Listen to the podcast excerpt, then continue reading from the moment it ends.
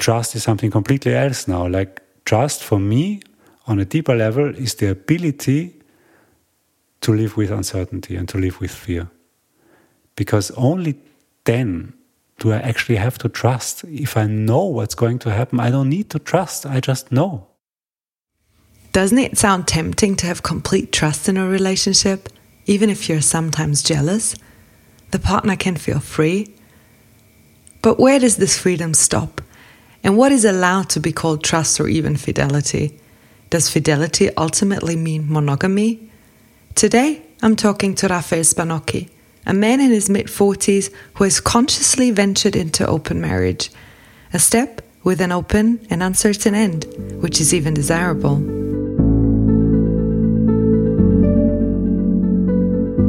This podcast brings you stories from and about people who stepped into the unknown, stories about fear, uncertainty, the illusion of security, or I don't know.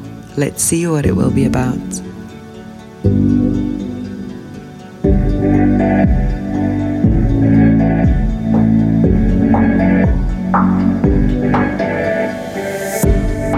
My name is Katharina Baier, and I will host you on this journey into the unknown.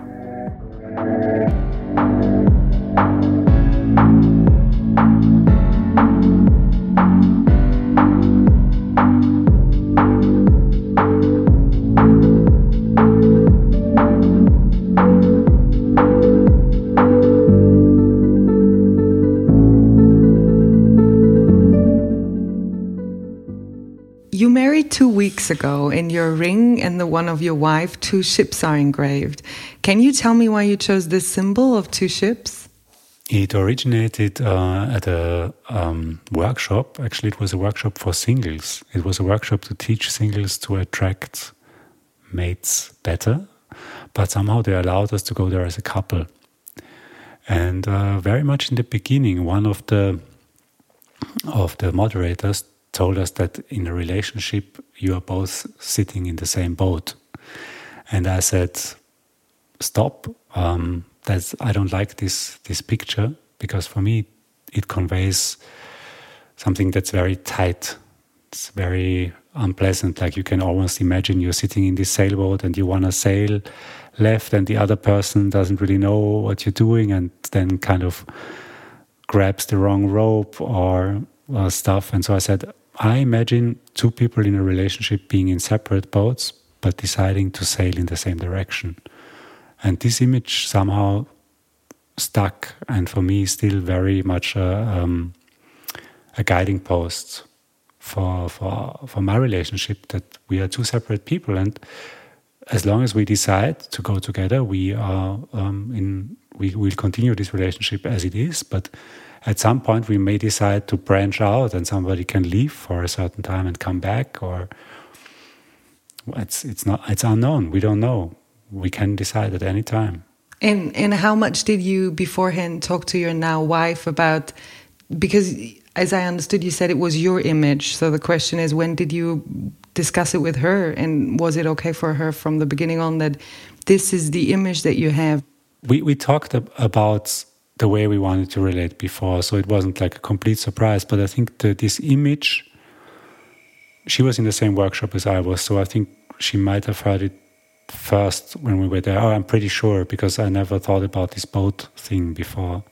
But she agreed totally because we talked before about it and we talked a lot about um, relationships and monogamy in, in as a as actually a very specific form of relationship because somehow there's a these always get mixed up. Like when you talk about a relationship here, you mean a monogamous re relationship. And I think this is not true. Like not all relationships are monogamous and not all people are monogamous, but it's on a, like a, a shades of gray. So you have strictly monogamous people and totally polygamous people and everything in between. And naturally, human beings fall somewhere along this line but very few fall into the extremes if they're honest with themselves. So that's what we talked about, and I think this discussion kind of tied into this picture and made it made it seem not that surprising at that point in time. Nowadays I, I hear and read a lot that you know it's um, impossible that you spend the rest of your life like 50 or 60 years with with somebody else. What is your belief? Do you think that you and your wife can stay together forever? I don't know. I have no beliefs in that direction. We will see. So it's also not important for you that you know like this marriage continues for the next years? Have you like why did you choose to marry then? Well, two things really. I think there, there's a the, the problem is that there's a lot of, of lack of differentiation in this subject. And one thing is what is marriage, right? And so marriage is two things. And one thing is a purely formal and bureaucratic thing. It's something that means a certain set of things to the government to the tax authority, to uh, your life insurance, to um, your bank. That's one thing.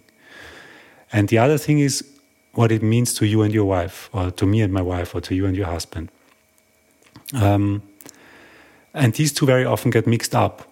And so we kind of differentiated those two, and we got married in front of the law because we wanted to have the advantages that that brings. And there are quite a few advantages, especially in Germany. So it absolutely makes sense that if you're together for some time to marry from a purely practical point of view. On the other hand, we talk to each other what does it mean for us? And for me and for Johanna, it means deciding to give our best and try to maintain this connection with each other, to to talk about where are our boats heading, where do we want them to head, to set course in a kind of dialogue between autonomous human beings who do not have, because that's exactly where this becomes interesting, no? If we both sit in the same boat, and I'm like a dictator guy, for instance, then I say, onwards, to the white whale, no? And the other goes, oh, but I'm scared. And it's like, okay, yeah, you have to come along. And I, I don't know, that's not nice. I think it's, it's, there's a lot of force involved, a lot of coercion.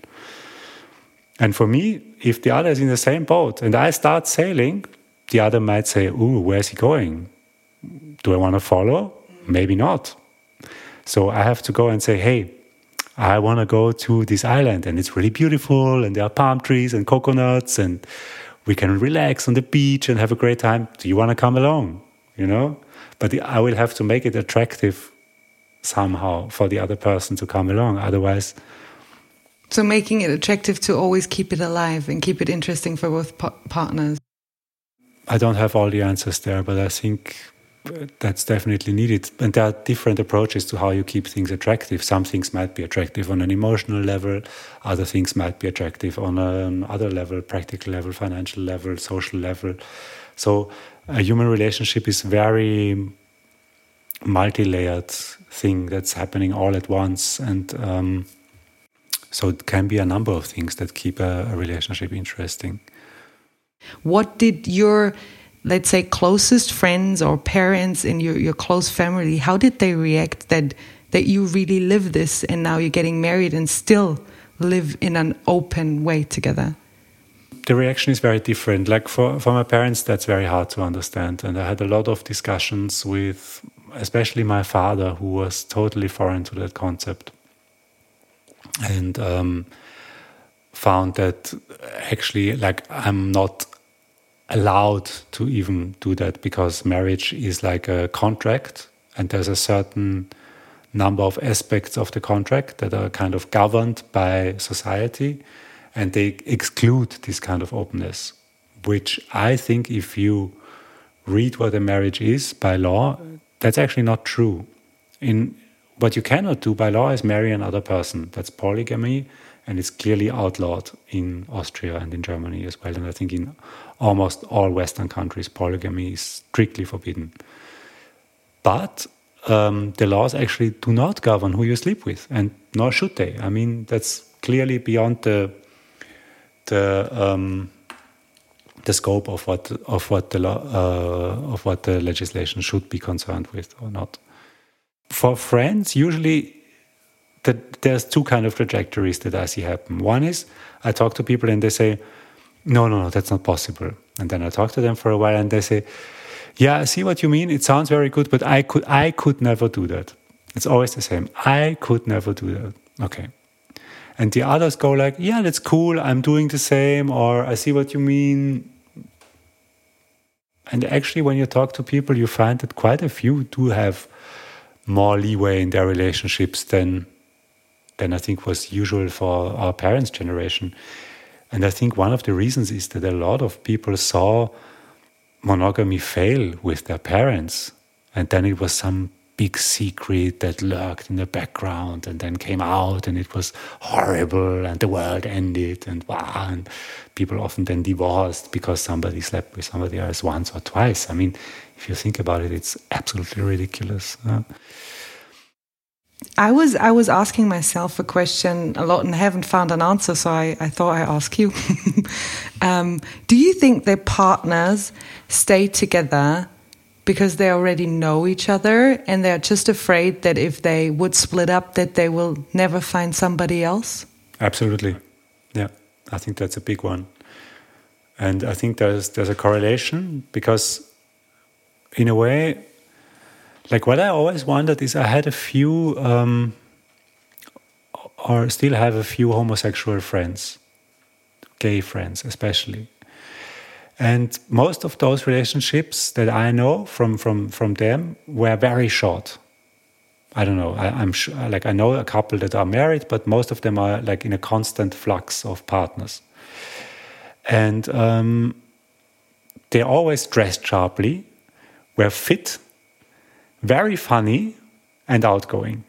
And uh, a lot of the couples I knew like got more and more fat, ugly, and boring with time. And that's like there must be some kind of pattern pattern happening here. Something's happening here. And what I figured out is that if you know, like if I know that we're together forever, forever, you've just promised me, you know, wow, vowed unto God, unto the Holy Bible, that you will stay with me, come rain or shine then basically we get lazy or I'll get lazy. I'll just like, yeah, she'll she'll be there. I don't care. I can get fat and not dress well and not be super nice and not be funny but yeah, everything's okay. And, you know, it goes slowly. It's over time. Uh, just get a little more lazy every year and every year and every year. And, uh, so you're saying you just are in an open relationship because you know you would get lazy and this would be disrespectful to your wife? Yeah, I think that's one of the reasons, definitely. Yeah. And, and do you know couples who are married and live a monogamous relationship and you think that actually they live it in a way that is is like the way that you are living, but they are monogamous. Do you know people like that? Not explicitly. I know a couple of relationships that I think are monogamous that I think are really great. I, I know a few. I, also, couples with kids married for a long time. But I'm not 1000% sure that they are monogamous. And in these relationships that I know that I really like and admire, there is lots of space where there is no expected implicit consent of the other. Like the person actually goes there and says, Here I am, where are you? And this, I think, the, the more often this happens, the better. But this is this invitation do you want to sail with me tonight on my boat?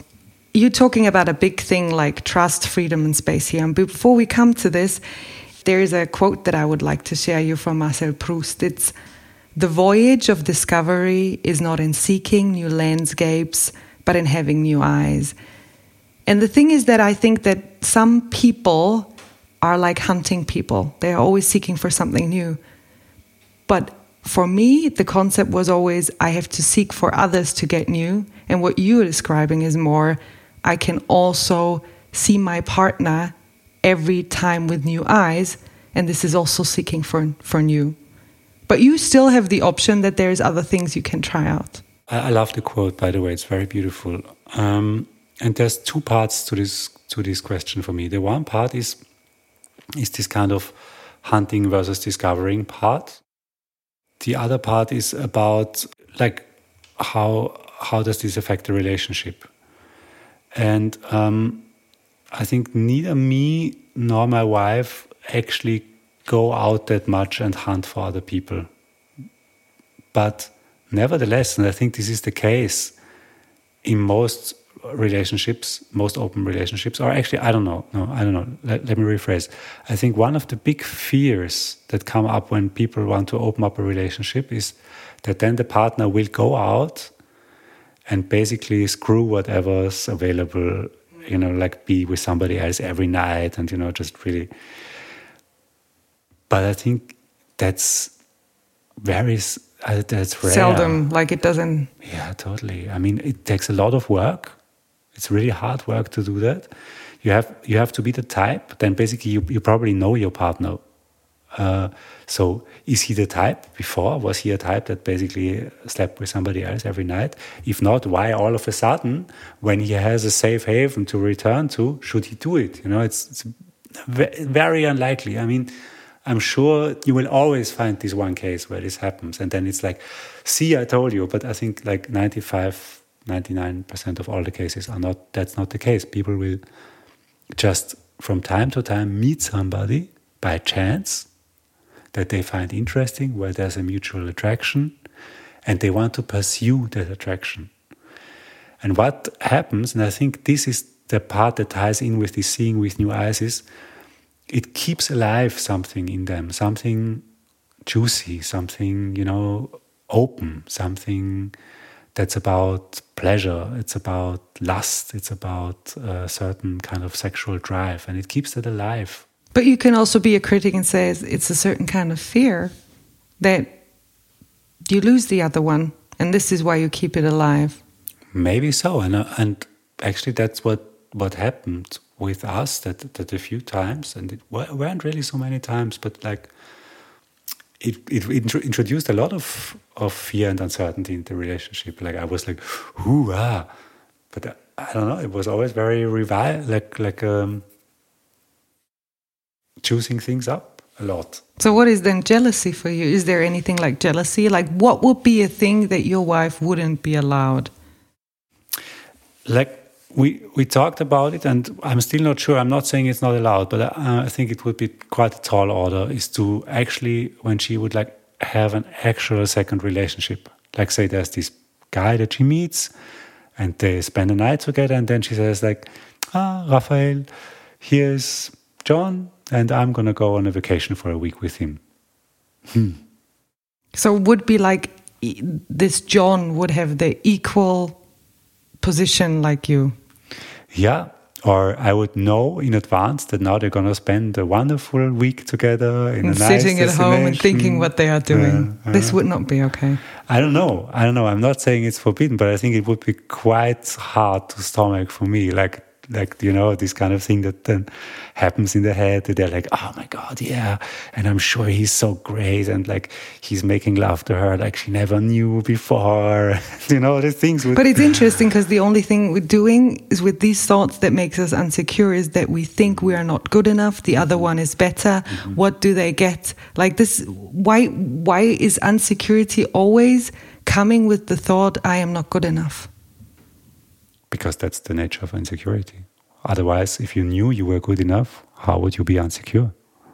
You would probably feel something else, pain, for instance, or sadness, but you wouldn't feel, I mean, you know, if you knew that you were good enough and like the other couldn't possibly take away what you have with this person, how could you be insecure? You would be totally secure.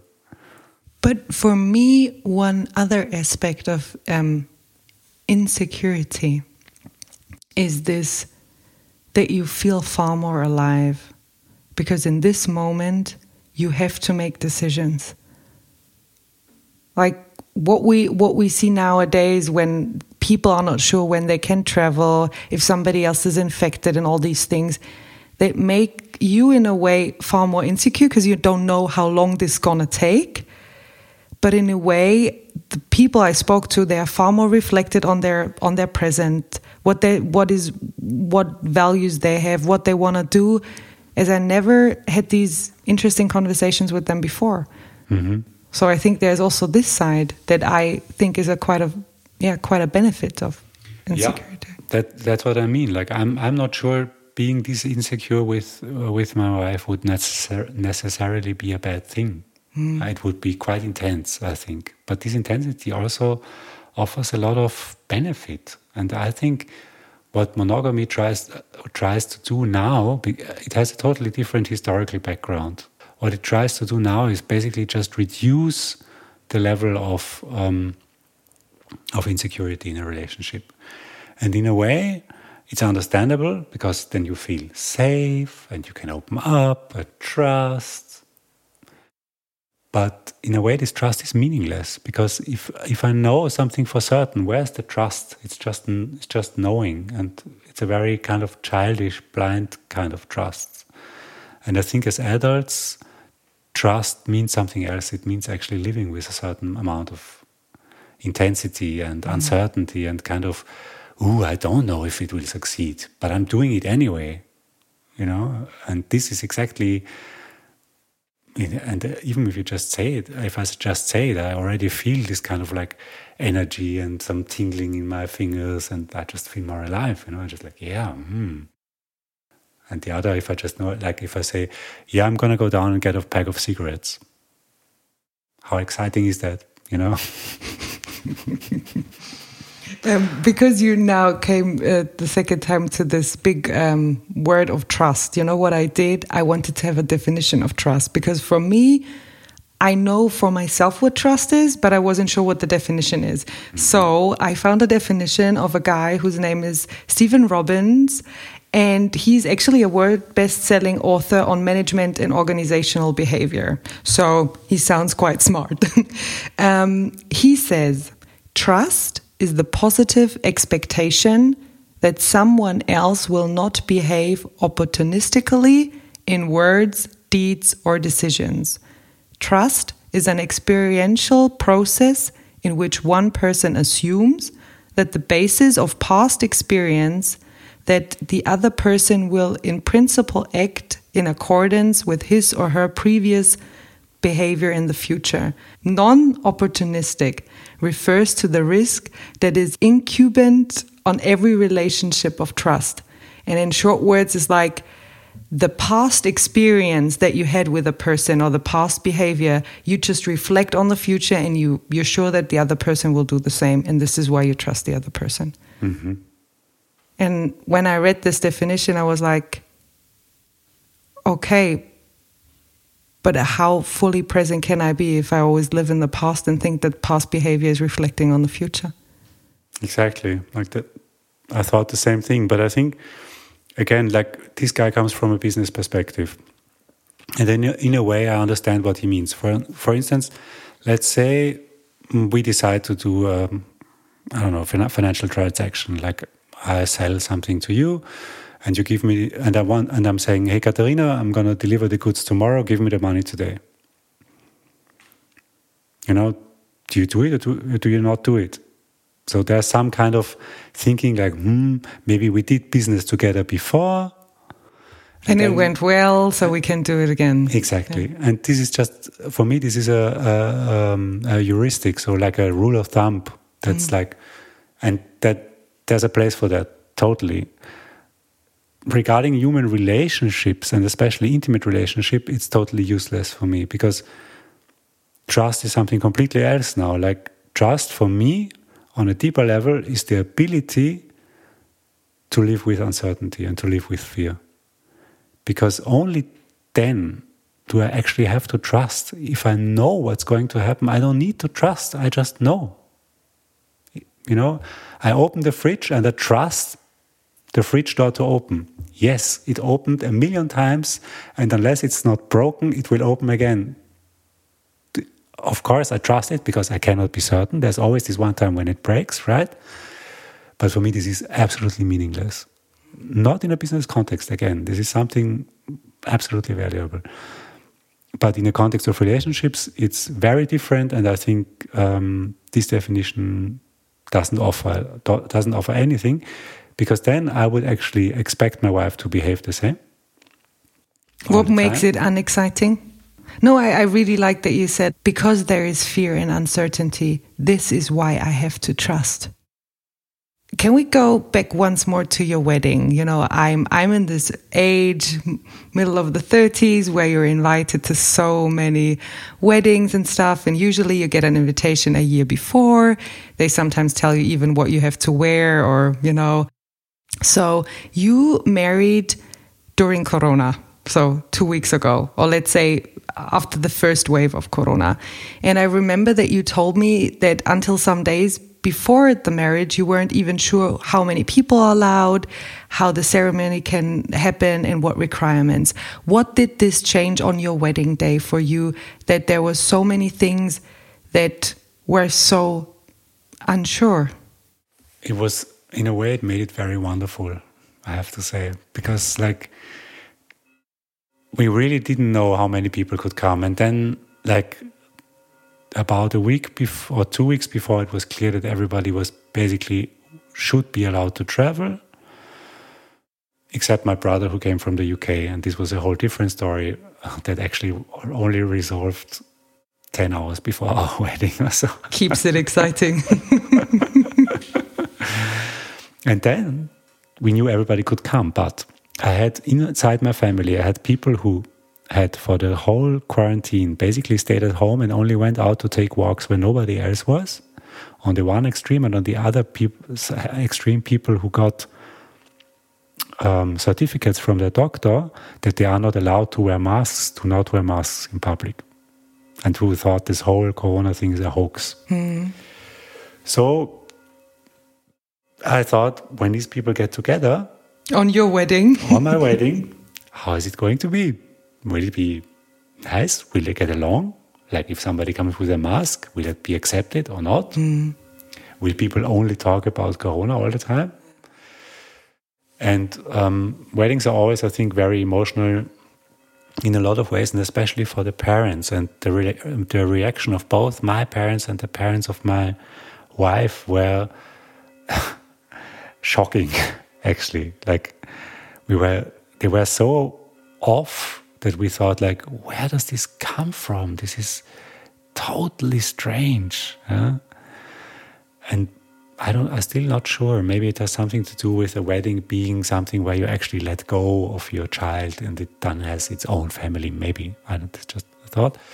But then, at the day, everybody got together, and actually everybody got along really well, and was relaxed and had a great time. And I was just so thankful for that after more than a month of constantly checking and asking and talking to and not knowing that it all came together and came together well and in a beautiful way that was uh, was very moving for me really it was super i was i'm still so thankful for everybody to just show up was there one reason why it was so moving?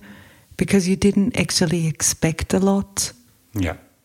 Because yes. because on some weddings I've been, I I had the feeling there was so much expectation, even on the guests. Yeah. That in the end something failed, and what you are describing is you you didn't know what happened you weren't really sure about things and you just got, went with the flow and this is what moved you Totally. Like we had very low expectations of the wedding. We just hoped that nobody would fight about something like mask or if the whole thing was uh, brought by some evil mastermind or actually a disease or something like that. Um, and as soon as the people were there and were actually getting along, we were just so happy because this for us was the most important thing. Like it really didn't matter if like the food was amazing or everybody had a perfect place to sit or all these things that are usually more important at the wedding. And so, in a way, I'm very thankful for all of this circumstance that it created something that was very special. But some critical question that popped up into my head.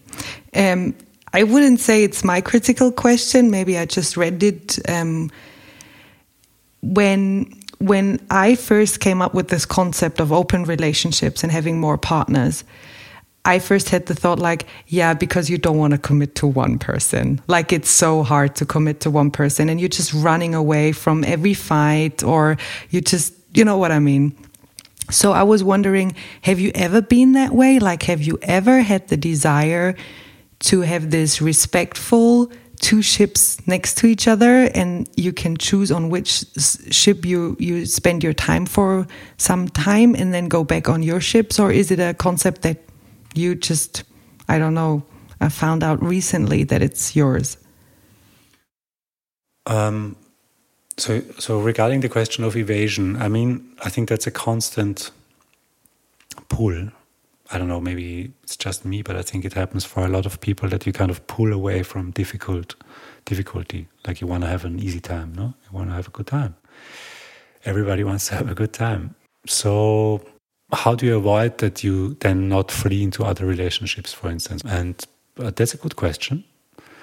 But the question is still the same in a committed monogamous relationships because there are so many ways of evasion. And I've seen strictly monogamous relationships 20, 30 years long where there was so much unsaid, so much unworked out that had just been carefully avoided for 10 years, 12 years, 15 years.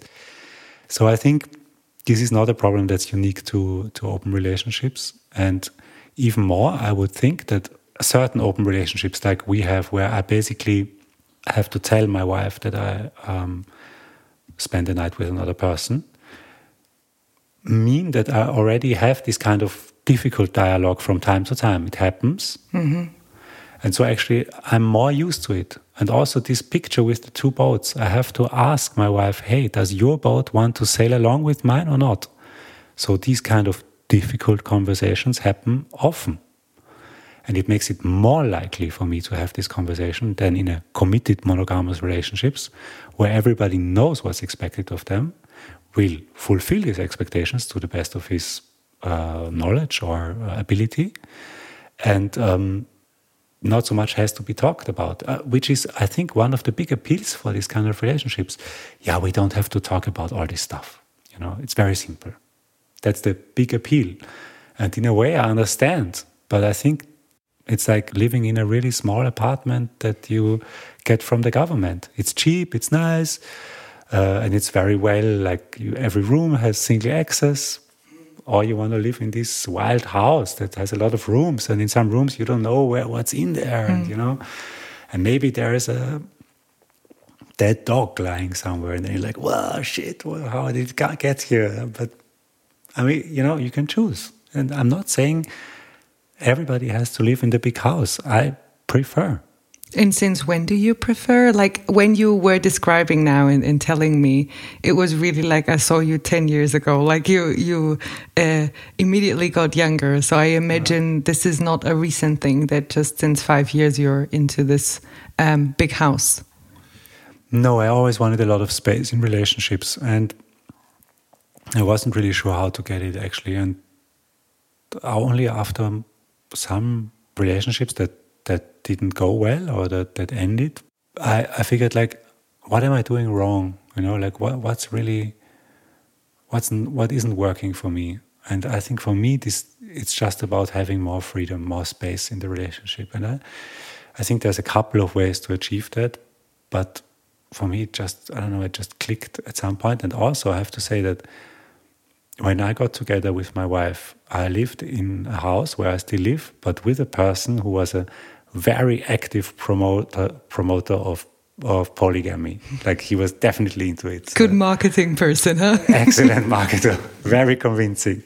And he was just like talking on and on uh, about this. And at the same time, I was also thinking about it. So it was like also at the right time. Like I was really open. So Johanna is the first one you have this open relationship with. Yeah. And and yeah. is are you the first one for her as well? Yeah. Wow. Yeah. Coming back to this journey of new landscapes. Yeah. But you said something before, and we we come a bit away from this topic of monogamy now. But you said something that sometimes people they are afraid to tell the other one what they think or are afraid of conflict. I was wondering, I had the privilege that almost nobody close of me ever died. Like, okay, I lost grandparents, but they were most mainly 90. I was wondering if there is a person out there you would have liked um, now to rewind because there was something you wanted to say that to that person and it's not nice for you knowing that you can have never the chance that you can say this to this person. No nobody died. Nobody died that i know um, where this this was the case. But i think thinking back about like especially my first relationship but i mean of course it was like my first relationship. I totally i totally failed there like totally on almost every regard. Like that was actually a very nice person and I was just really stupid and selfish and also not I was, I was also blind. Like I really didn't see that person at all.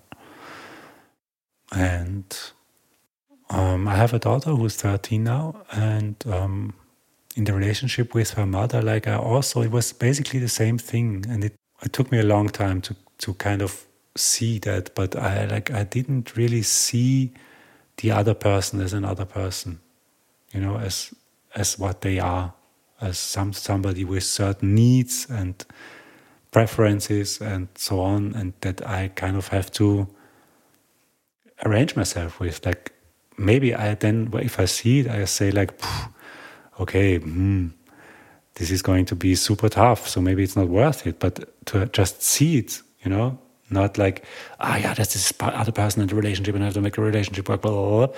but like ah, there's this other person. The other person wants X, Y, Z. I want A, B, C. Ah, okay. Hmm. You know? And this didn't happen. And I think that that caused a lot of pain for both of us. And it was a lot of it was my fault. Were you ever thinking about returning back to her and talk about it? To, to return into the relationship, no. No, not returning. I mean, returning back, meaning um, sitting down together and, and, and reflect after so many years? Not until this point, no, actually. I think basically the relationship that we now have is in a way a lot better than the one that we had when we were still a couple. Um, but we actually never really talked about what went wrong. Well, good point. Might be interesting. When I was preparing for this interview, I was thinking about do I really know you? Like we met two years ago. We've been for several walks. We had what I think very deep conversations, very honest. That what you said before, I felt like you see me and I, I can see you, that you're showing yourself. And then I was wondering, but what do I actually know about you? Like, okay, I met your wife, but I don't know your family. And when can I say I know this person? Do I have to be in kindergarten with the person? Or is it that I'm also proud because I know this person and this person is famous, famous? And so I was wondering, when do you think you can say, I know you to somebody? I have a, a story here. Um, yeah, like I said, my daughter is uh, just turned 13 a couple of months ago, and now she's a, a teenager, and uh, she has um, an Instagram channel, for instance, or like an Instagram presence. No, and I kind of watched her feed, and I said to myself, I have no idea where this comes from, you know. So after changing the diapers of a person and spending all her life with me in a way, seeing her a lot. I don't know who she is. Like she's becoming somebody that I do not know. And this is I think I think it's very sad in a way, but also wonderful because she's an, her own person and she's gonna go out into the world and yeah. Is it also the fear that you cannot protect her or or that you always had an image of your daughter that is maybe not what she is? Yeah i think it has to do with with protection and with security. Oh, security also of of our relationship because i think that changes like when a child is really small it depends on you. And children are also super loving like they they really love the person that, that takes care of them, uh, even in horrible situations. No, you know this kind of thing with child abuse. So a child gets abused for years by her father, but still loves him to death, and uh, it's hor- like horrible. But this changes. At some point, she becomes like her own boat, and she can choose to, you know. Sail away. Yeah, that's very scary. Hopefully, not too far. When we're talking now about 13, do you remember what you wanted to be when when you grow up? Like, remember Raphael is 13 and now doesn't have an Instagram account because back then I'm happy that we didn't have Instagram. But do you remember what you wanted to be? There were different phases. Um, one was an astronaut. I wanted to be an astronaut for a really long time. Wow. I think I just wanted to be alone. freedom. This is freedom in space, really space. and the other thing was I wanted to be, um, yeah, you know, in, in, in English he's called Gyro Gearloose. In, in German he's called Daniel Düsentrieb. Ah, yeah. Uh, Yeah. I wanted to be this guy, you know, this inventor who kind of had these great ideas Yeah. about stuff, and then you know, so this is what I wanted to be, and I always tried to come up with some nice contraption, like make a new coffee machine or stuff like that. how, how funny is how funny is it because i i googled you because for me this is how you find out something about somebody so i went onto your linkedin profile and your linkedin profile said for a certain moment i i don't remember for how many years now but it says i'm an instigator innovator procrastinator doer quitter and fighter Yeah, so you still want to be this Daniel Düsentrieb. in a way, yeah. But one more funny thing that I found when I Googled you, I found something on Instagram. And it was from 2013, and it's a picture of a horoscope for dogs. And um, I and I was wondering, you know, when when we go about fate and destiny, like do you think there is such thing like fate and destiny and that some of the main parts of the road are already there when we come to this planet? I think we cannot know. Uh, if if it is, and there are people who think it is, no, and think that that basically it's like there is very little choice, but that's not how it appears to you. Like your individual experience is very different from that. Like you you you feel you have choice, you feel you have agency, you feel that your choices make a difference. And so I think the question is basically philosophical, and it's an interesting question. You can debate it, but it doesn't really change the, the experience that you have of life as it unfolds. And as it unfolds, it presents a certain kind of in uncertainty and um, incompleteness of information. So you constantly feel that you have to make decisions while not knowing everything that's needed to actually make a very informed decision. And sometimes you know a bit more, and then you feel more comfortable, and sometimes you know a bit less and then mm, you feel greater levels of of uncertainty and so for me i don't know I'm, I'm not a big philosopher i have to say i think basically if you if you're really honest with yourself the only thing that you can really say are true are things that are um, you know tautology so you can say, say things like i am because i am that's a clear truth. Or the future is unknown. It's another clear truth. Or the past is gone. These things are true. But when it gets more complicated, it's always up for debate. And I used always used to say that uh, that the mind is a bitch because it'll go with whoever pays pays it up. So I guess then I don't have to ask you the question. If you could pick, what would you choose, wisdom or happiness? Mm, happiness, of course, but no, I'm not sure actually. I mean, what what what's what does wisdom mean for you? What does wisdom mean? Uh, like a bigger amount of knowledge that actually prepares you for a lot of situation that you would have been afraid of. and that you guide yourself and others because of things that, that you reflected on. And the man in a, with a long white beard. Mm-hmm. I'm not sure because happiness is also very hard kind of to, to grasp. No, what is happiness? Can you have it in a way? Can you have happiness? Like, would you want to be happy all the time, or And how much of it? how much of it? And like, in a way, aren't you happy all the time? Like, if you accept, you know, these kind of things. So maybe uh, I would rephrase that question and and say, do I want to have experience or acceptance in a way, you know? Then I'd rather have acceptance, the, the ability to accept what is as what it is. For instance, if there's sadness, to accept that there's sadness. If um, I'm angry, to accept that there's anger. If uh, there's great joy, to accept that there's great joy and not really, you know, make a big story out of it, but just experience is that something that's that's kind of constantly moving in a, su- such a way, you know. And then experience in a way is great, but also can be blinding and terrible. Like you say, ah, I've, so I've seen all of this thousands of times. It usually ends like this. I will end with three questions.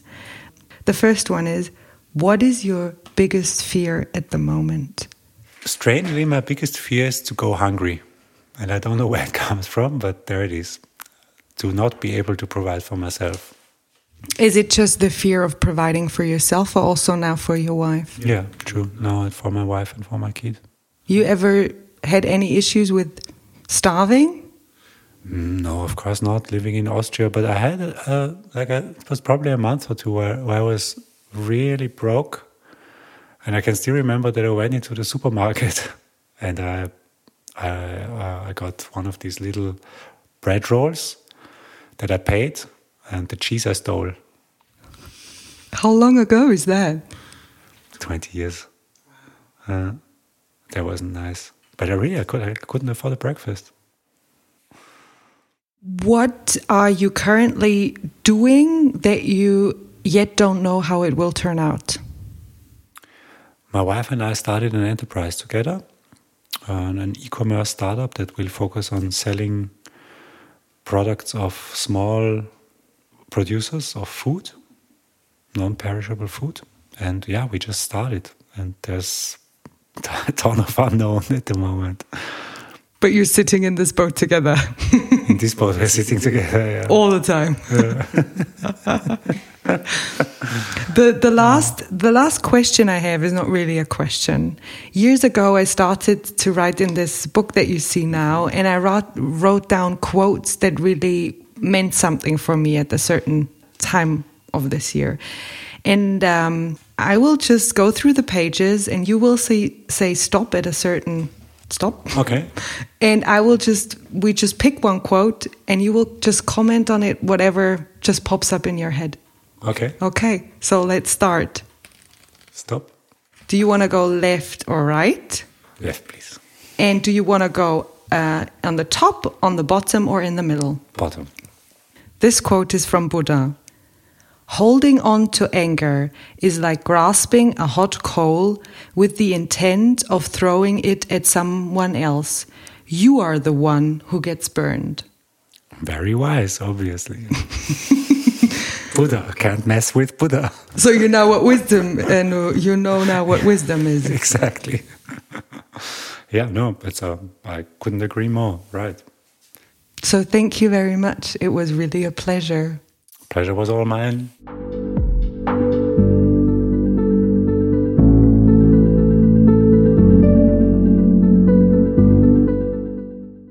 If you like this podcast, please follow me on Facebook at Podcast Into the Unknown or on Instagram into underscore the underscore unknown underscore podcast.